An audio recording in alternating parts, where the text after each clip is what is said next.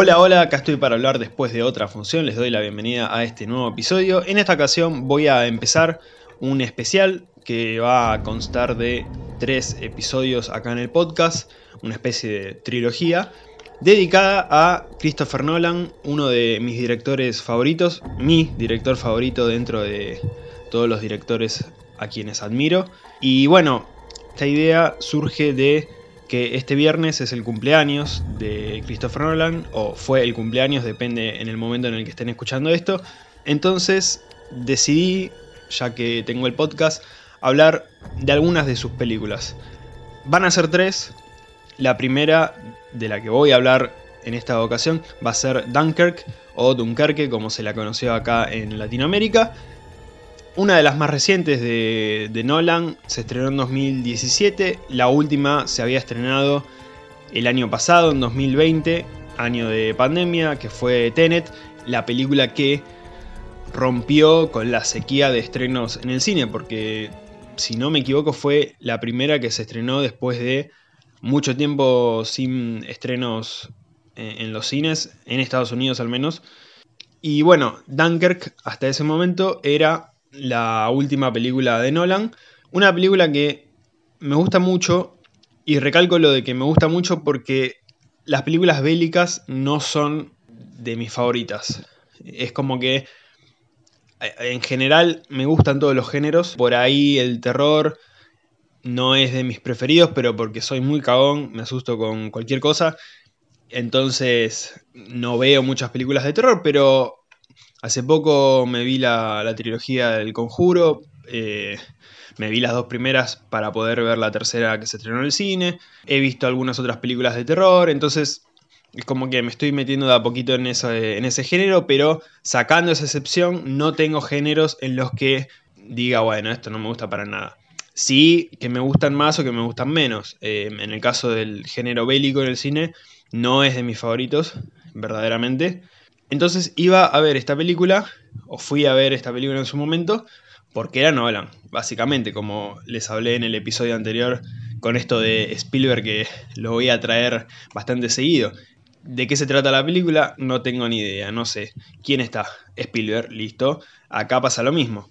Ya cuando te aparece en los créditos del director de, de Dark Knight, Interstellar, Inception, Memento, es como que ya está. O sea, ya estoy adentro, ya Nolan saca una nueva película y voy, no importa lo que haga.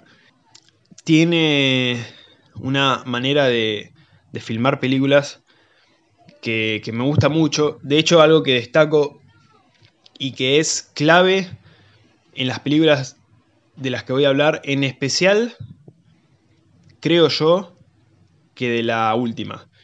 No voy a decir cuál es porque quiero dejar un poco de intriga. Pero la tercera, de la que voy a hablar, creo que es clave este punto en el que voy a hacer énfasis, que es el hecho de nunca aburrirse con una película de Nolan. ¿Puede pasar que no entiendan nada? Sí, puede pasar. ¿Que sea necesario ver una película de Nolan dos o tres veces o más? Sí, tranquilamente, para entenderla y a veces ni siquiera se termina de entender en algunos casos. Pero que te entretenés, te entretenés. Y no es un entretenimiento fácil de bueno. O esto, esto lo hace cualquiera.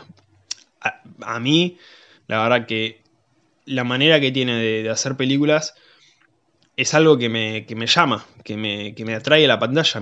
Eh, no, no, puedo salir de, de todo lo que hace y una de mis favoritas, de Dark Knight. Esa película la vi muchas veces y nunca se me hizo larga. Y después noté que duraba como dos horas y pico, o sea, tenía una duración importante, o sea, no era la gran duración, pero tenía su, su buen tiempo y, y no se notaba, nunca se notó, entonces me ha pasado con otras películas, a ver, para que no se sienta por ahí que le estoy tirando flores a Nolan, con Scorsese, por ejemplo, The Wolf o Wall Street. La primera vez que la vi se me hizo súper entretenida, genial la película. Cuando me entero que duraba casi tres horas, dije, no puede ser. Esta película no puede durar tres horas, es imposible. Y dura casi tres horas. Entonces, cuando una película está bien hecha, es entretenida, es dinámica, no, la duración queda de lado. Y a veces la duración es, es un tema importante porque por ahí se extiende la duración innecesariamente para una película que no lo necesita. Y yo no sé si, ah, depende de la película, obviamente, pero no sé si las películas de Nolan no necesitan cierta duración. Pero que se aprovecha muy bien, se aprovechan todas. Al menos todas las que vi, eh, pasa de que se aprovecha muy bien la duración. Entonces, e, en ese aspecto yo siento que Nolan lo que hace muy bien en sus películas es entretener. Entretener con lo que sea, con lo que esté pasando, aunque no esté pasando mucho, que es el caso por ahí de Dunkirk, que hay momentos en los que por ahí no hasta no hay diálogos, pero estás ahí, estás metido en la película, estás enganchado, estás atento, entonces eso es algo que, que valoro mucho. Es una de las cosas que más valoro de Nolan porque la verdad es algo increíble mantener la atención en una película y destaco en especial Dunkirk por esto de que no es el género bélico uno de mis favoritos. Mantenerme metido en una película que no es de uno de mis géneros favoritos, la verdad que ya es algo para valorar increíblemente. Bueno, ¿de qué se trata esta película, Dunkirk? Antes de empezar, voy a aclarar, al menos para estos tres episodios dedicados a Nolan, no voy a hablar sin spoilers, o sea, voy a hablar completamente con spoilers. Esto de los spoilers lo mantengo para películas que son estrenos, por una cuestión lógica de que son estrenos. Entonces, si no vieron las películas, doy cierta opinión sin spoilers trato de cuidarme lo mejor posible y ya aviso cuando entro con spoilers y le doy duro y parejo a todos los detalles. En estas películas, la verdad que, a ver, la más nueva tiene ya cuatro años, que es justamente Dunkirk. Entonces, los spoilers ya no corren.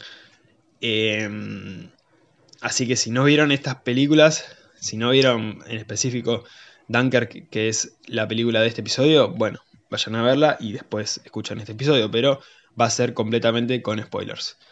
Bueno, la película va de la operación Dynamo, que fue una operación conocida también como el milagro de Dunkerque, que fue una operación para planificar el rescate de casi 400.000 soldados británicos que estaban en las costas de Dunkerque, justamente una costa de Francia.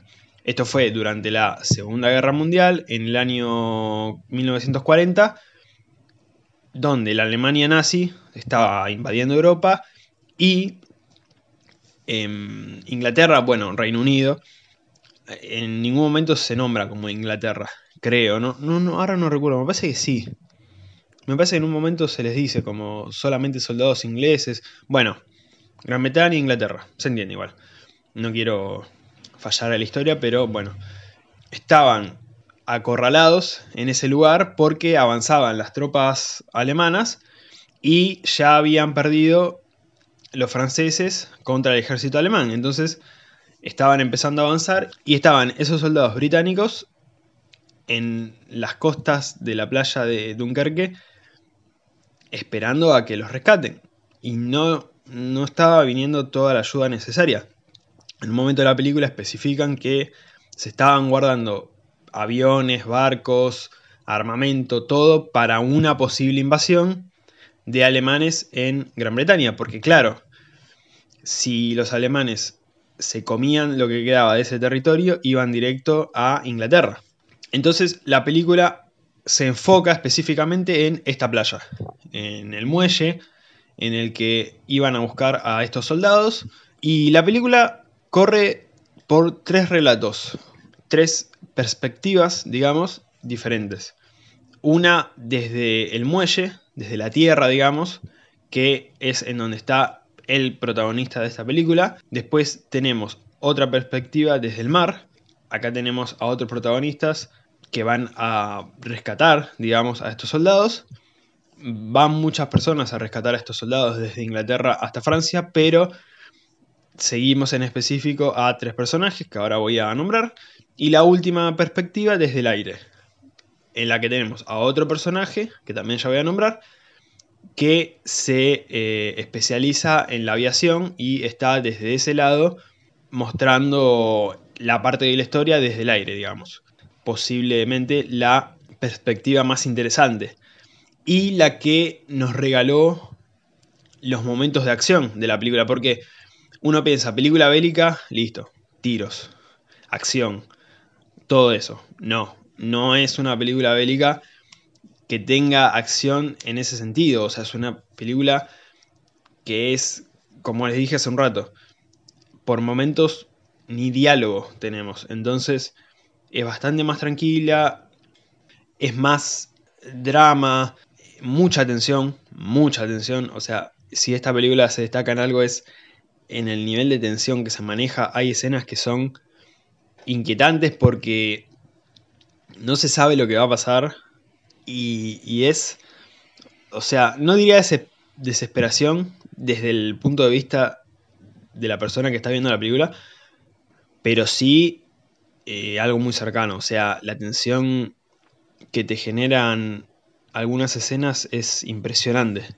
Porque realmente está muy muy bien manejado y completa lo que es la historia de la película. Porque tranquilamente con acción y batallas y todo eso, listo, ya tenemos la película hecha. Pero no, este enfoque que se le da, al menos desde dos de las tres perspectivas, está muy bien. Y justamente la perspectiva desde el aire, en la que tenemos estas batallas entre los aviones, entre los aviones británicos y los aviones alemanes, es donde pasa toda la acción.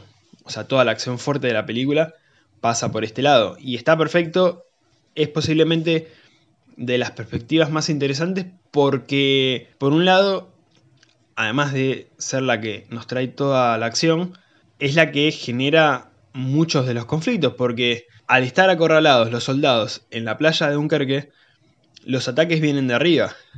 Todos los ataques vienen de arriba, salvo en un momento que atacan a un barco que estaba encallado y que algunos soldados lo quieren sacar a flote, que eso pasa por tierra, o sea, le disparan desde, desde la tierra. Todo, todos los ataques vienen desde arriba, a la playa, al muelle, a los barcos que ya se estaban yendo del muelle, que se estaban llevando los soldados para, Inglaterra. Entonces, todos los conflictos surgen en parte gracias a los ataques aéreos. También está interesante ver esto de los ataques y cómo afecta a las otras perspectivas que tenemos en la película y en general a, todos los personajes.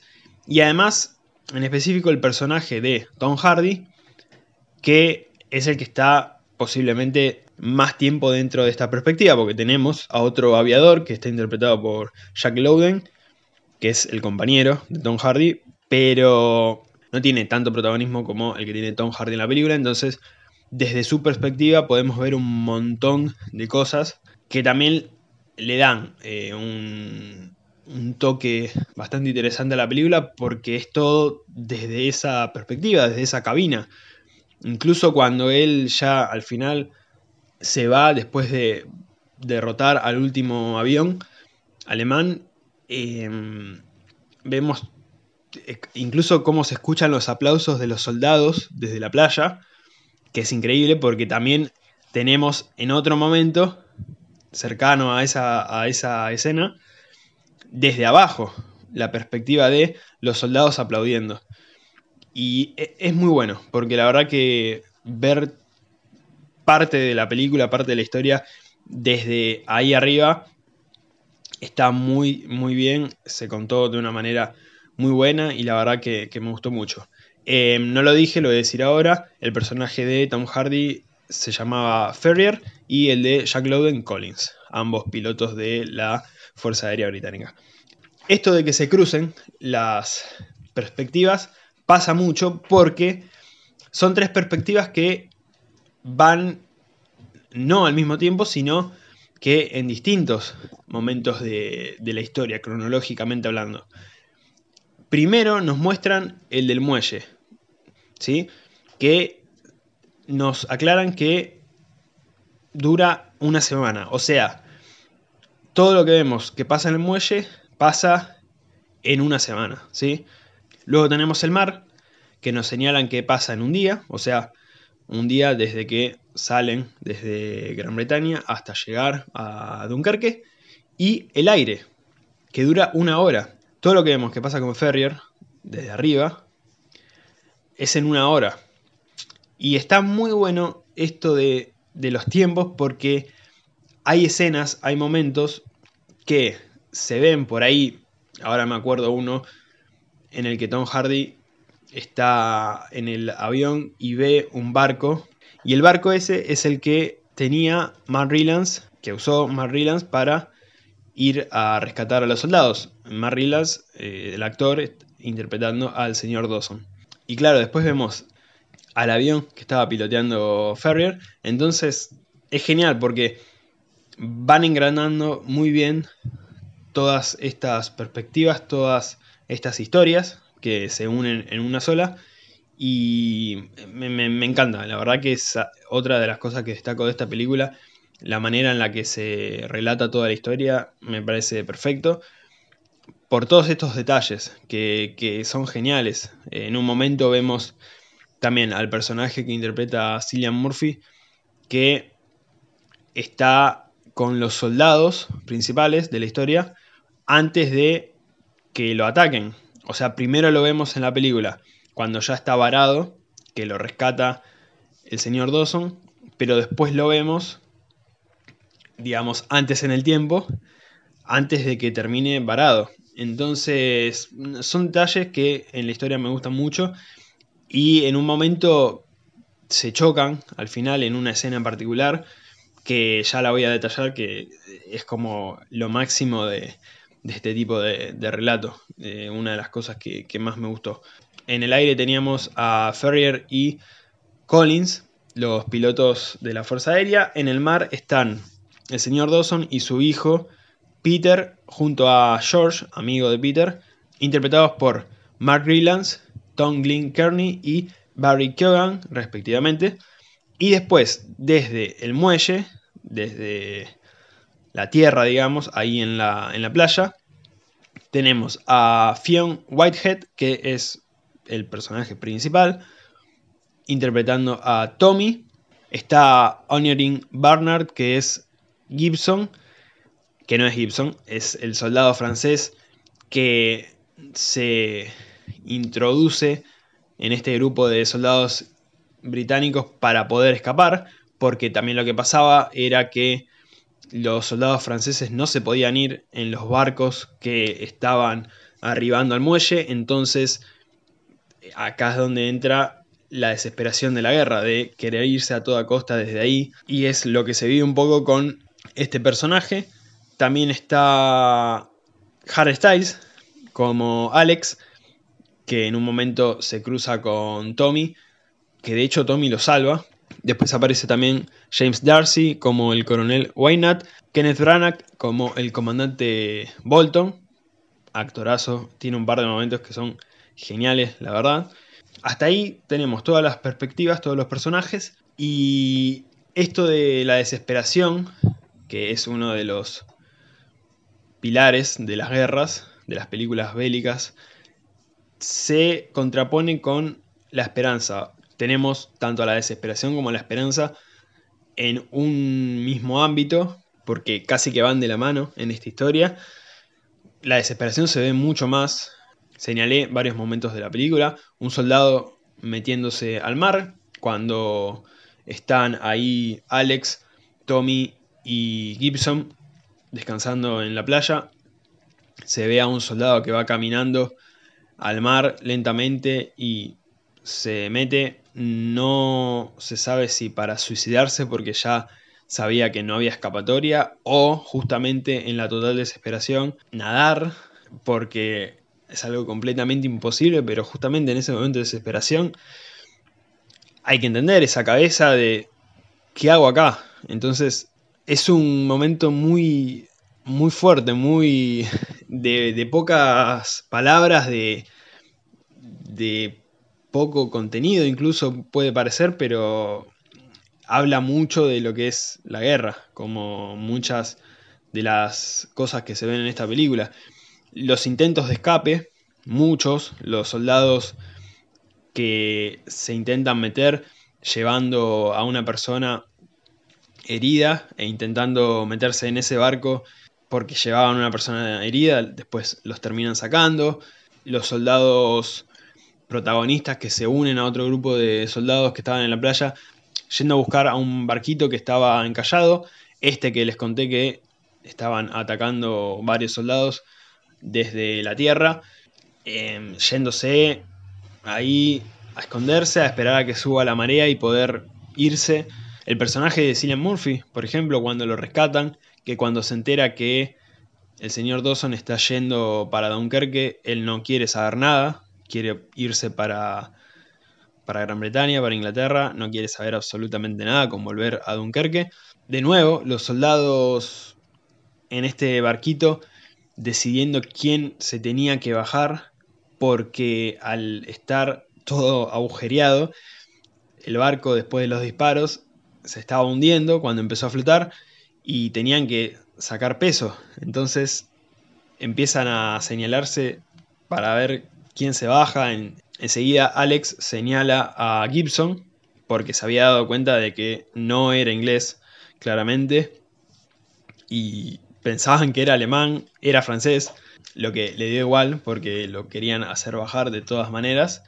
Se terminan peleando, o sea, ese tipo de, desesperación, de, de querer escapar, cuando atacan, por ejemplo, con el torpedo a uno de los barcos en los que estaban Alex y Tommy, y Gibson también, estaba fuera Gibson. Es desesperante ver cómo se intentan escapar porque se estaba hundiendo y se estaban ahogando. Es, es horrible, básicamente, como la guerra misma es horrible, pero está muy bien retratado. O sea, todas las perspectivas que tenemos, no hablo en específico de estas tres perspectivas de la película, sino en general cómo vemos desde cada punto de vista de cada soldado.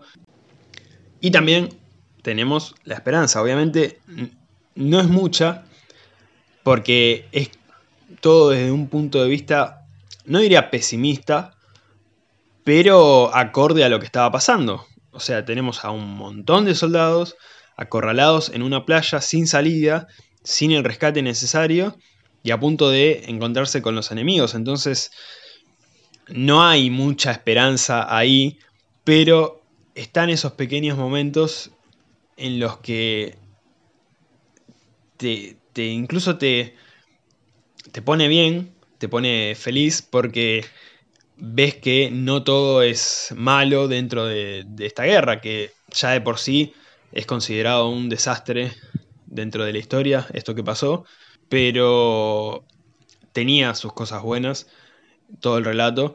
Por ejemplo, el personaje de Mark Rylance, el señor Dawson, que ve que cae uno de los aviones al mar y le dice al hijo, fíjate si ves el paracaídas, porque obviamente si se está cayendo el avión y el piloto saca el paracaídas es porque sobrevive. El piloto tiene un problema, no puede abrir la ventanilla, digamos, no sé si tiene otro nombre técnico, pero bueno, ventanilla. Eh, no puede salir de la cabina y eh, también lo vemos desde las dos perspectivas. Lo vemos desde el aire con el mismo soldado e incluso cuando se estrella y dentro del agua no puede salir. Y desde el mar, cuando pasa esto de el señor Dawson y su hijo hablando sobre ir a rescatarlo. No se ve el paracaídas, el hijo del señor Dawson, Peter, le dice, no vi el paracaídas, debe estar muerto ya, y el señor Dawson acelera. El hijo le dice, no, guarda combustible, tenemos que llegar a la playa. Y el señor Dawson le dice, puede ser que esté vivo, tal vez esté vivo. Y sigue. Lo lógico en ese momento, porque claro, nosotros lo estamos viendo desde nuestra pantalla. Entonces decimos, dale, anda a rescatarlo, si sobrevivió, pero nosotros no estamos ahí. Entonces, lo que hubiéramos hecho, y lo más lógico, era lo que hizo el hijo del señor Dawson. Ya está, si no hubo paracaídas, se murió. Pero el señor Dawson creía que podía seguir vivo y no se equivocó, estaba vivo. Después otros dos buenos momentos de esperanza dentro de la película están interpretados muy bien. Encima son miradas. O sea, eso es genial. Yo amo cuando con una mirada, con una palabra a veces, te llega esa actuación. Estoy hablando de Kenneth Branagh, que interpreta al comandante Bolton. Estos dos momentos son en el muelle, que era donde él estaba monitoreando de alguna manera toda esta evacuación. El primero es en el momento que ve, que visualiza a todos los barcos llegando a Dunkerque. No solamente estaba el barco del señor Dawson, como les dije, mucha gente fue a rescatar a los soldados, personas comunes que tenían un barquito y dijeron, vamos. Y lo que se muestra es la cara del comandante Bolton, pero cuando se empieza a ver desde la música hasta la mirada de él, es como, uy, no, ¿qué está pasando? Porque es, eh, es una cara de miedo, de que algo grosso está pasando, pero algo malo parecía. Y la cara se le va transformando, le acercan los binoculares y ahí se emociona. Y le dice al coronel que estaba al lado de él que estaba viendo su hogar. Y ahí se ven a todos los barquitos. Después otra vez una toma al comandante Bolton llorando con las lágrimas que se le caían y la música acompañando muy muy bien, ya voy a hablar de la música, em, pero todo perfecto, o sea, genial. Entonces, esto también junto con otro momento de Kenneth Branagh que es también en el muelle, en el que mira al horizonte esperando la ayuda. Acá todavía no habían llegado los barcos, fue antes. Pero él em, seguía creyendo en que todo esto podía salir bien. Porque realmente era un desastre. No, no era posible rescatar a tantos soldados. Entonces, realmente la esperanza es algo que hay que tener, pero se muestra muy bien en esta película. Ya les digo, no es esperanza por todos lados, va a estar todo bien, hay muchos momentos crudos, feos, pero están muy bien retratados esos momentos porque eh, se, muestran, se muestran bien dentro de, lo que es todo este panorama tan oscuro. Em, los momentos en los que se cruzan las perspectivas que son muy buenos, cuando el compañero de Ferrier, Collins, queda atrapado, se ve tanto desde arriba como desde abajo cuando tenemos las dos perspectivas. La del piloto, Collins, que quedó atrapado, y la de Ferrier, desde arriba, viendo si su compañero se había salvado. Y como ve la señal de la mano, él dice, bueno, se salvó. Y no, estaba intentando escapar. esa escena es muy, muy desesperante. Eh, desde el agua, el momento desde el agua, creo que es el más desesperante de toda la película. Lo que sufrí. Encima ya la vi como tres veces y las tres veces sufrí. O sea, ya sabía que iba a salir, pero no, no, lo que sufrí con, con esa escena es increíble. La verdad que es increíble. Muy, muy linda visualmente. Tiene una paleta de colores preciosa que va desde el marrón hasta el azul. Es, hermosa, la verdad que se maneja tan bien está muy bien representada, posiblemente en el final, cuando vemos el primer plano de, de Ferrier de Tom Hardy, con el ocaso y, el mar de fondo. Es, muy, muy linda la paleta de colores de esta película. Todas las casitas que se ven también eh, cuando Ferrier está intentando bajar con el avión desde el mar, desde la playa, muy marcados los tonos azules, marrones, e-, es muy, muy linda la paleta de colores. Los naranjas, los marrones, los amarillos resaltan bastante más y es algo muy, muy lindo. Visualmente es preciosa. Bueno, la vestimenta, creo que lo mencioné en el episodio anterior de los estrenos.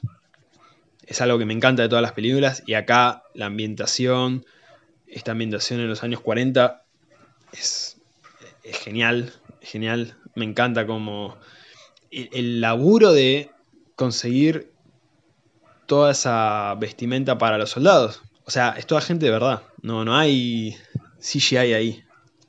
Eh, son todas personas de verdad en la playa.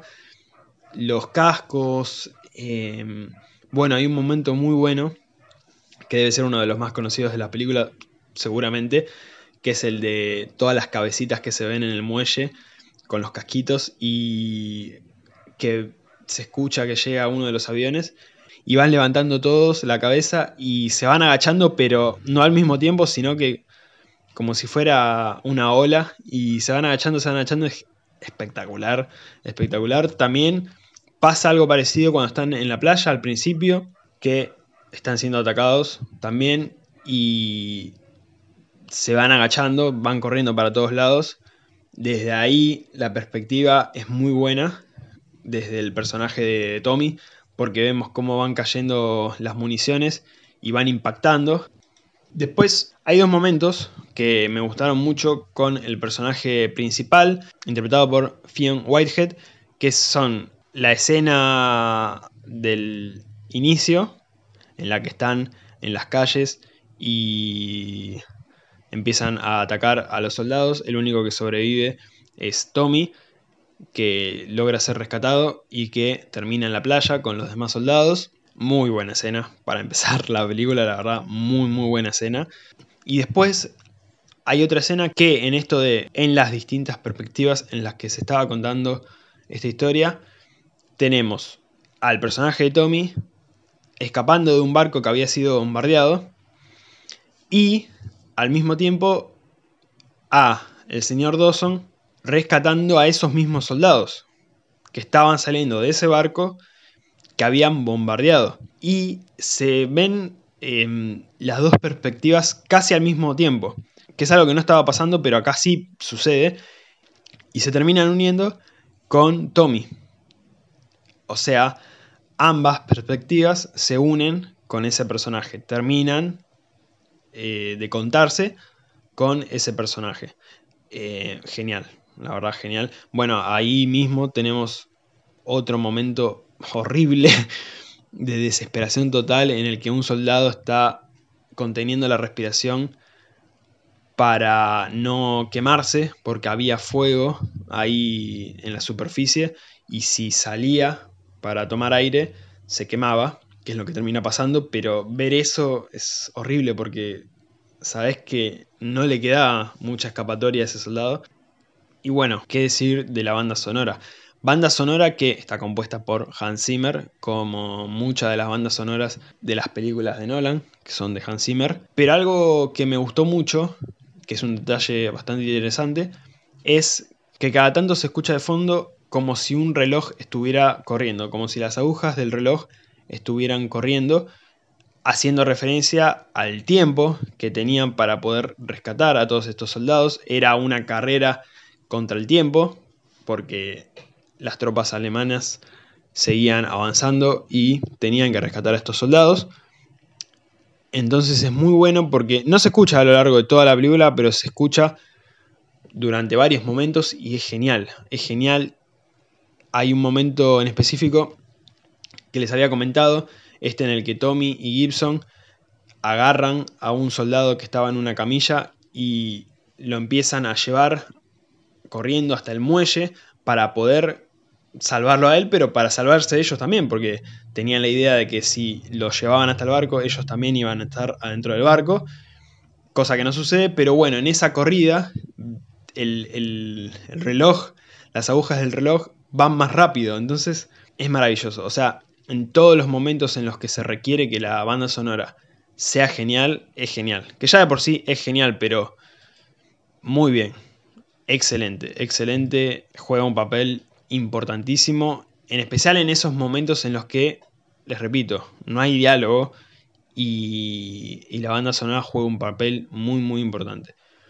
En el speech final, en el que Tommy lee desde el diario las noticias de lo que había pasado, Eh, vemos cómo llegan los soldados que habían sido rescatados a Inglaterra, los aplauden, los reciben. Y en ese momento, un poquito antes, las agujas del reloj dejan de sonar.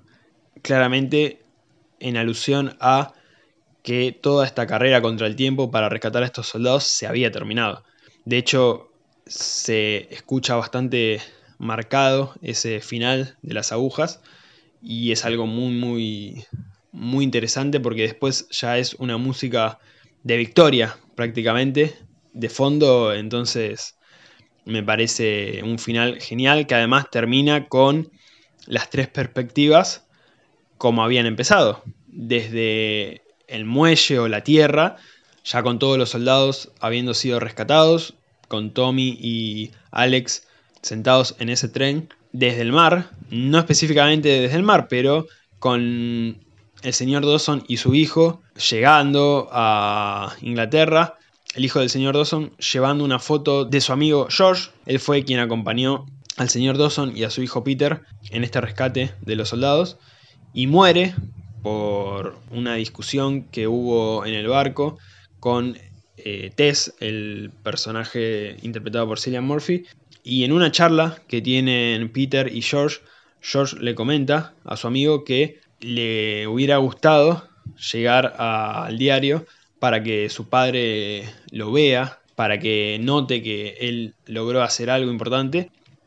Y es el deseo que le termina cumpliendo Peter a su amigo que falleció como héroe, además de un muy lindo detalle, un muy lindo final para la historia de estos tres personajes que nos mostraban esta perspectiva desde el mar y por último esta perspectiva desde el aire a cargo de Farrier, interpretado por Tom Hardy, que después de haber salvado a los soldados en la playa, aterriza con su avión y se entrega porque ya no tenía mucho más para hacer. Y bueno, es un final muy lindo porque además de la banda sonora de fondo que acompaña muy bien, se cierran estas tres historias, estas tres perspectivas desde las que se nos contó la película. Y muy bien, la verdad termina muy bien. Eh, es un final acorde a la historia. No diría que es todo maravilloso porque no es así, pero es un final acorde a la historia. Una de, de las películas que más disfruto de Nolan. La disfruto siempre, siempre que la veo me encanta verla, la disfruto por todo, como les dije, visualmente es muy muy linda. Posiblemente de las películas visualmente más lindas de Nolan y eso que está Interstellar. O sea, a ese nivel la tengo yo.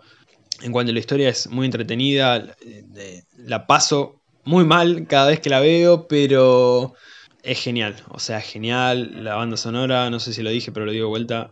Hans Zimmer, te amo. Y la verdad que me encantó esta película. Las actuaciones también muy buenas, no lo dije, lo especifiqué mucho en Kenneth Branagh, pero el resto también.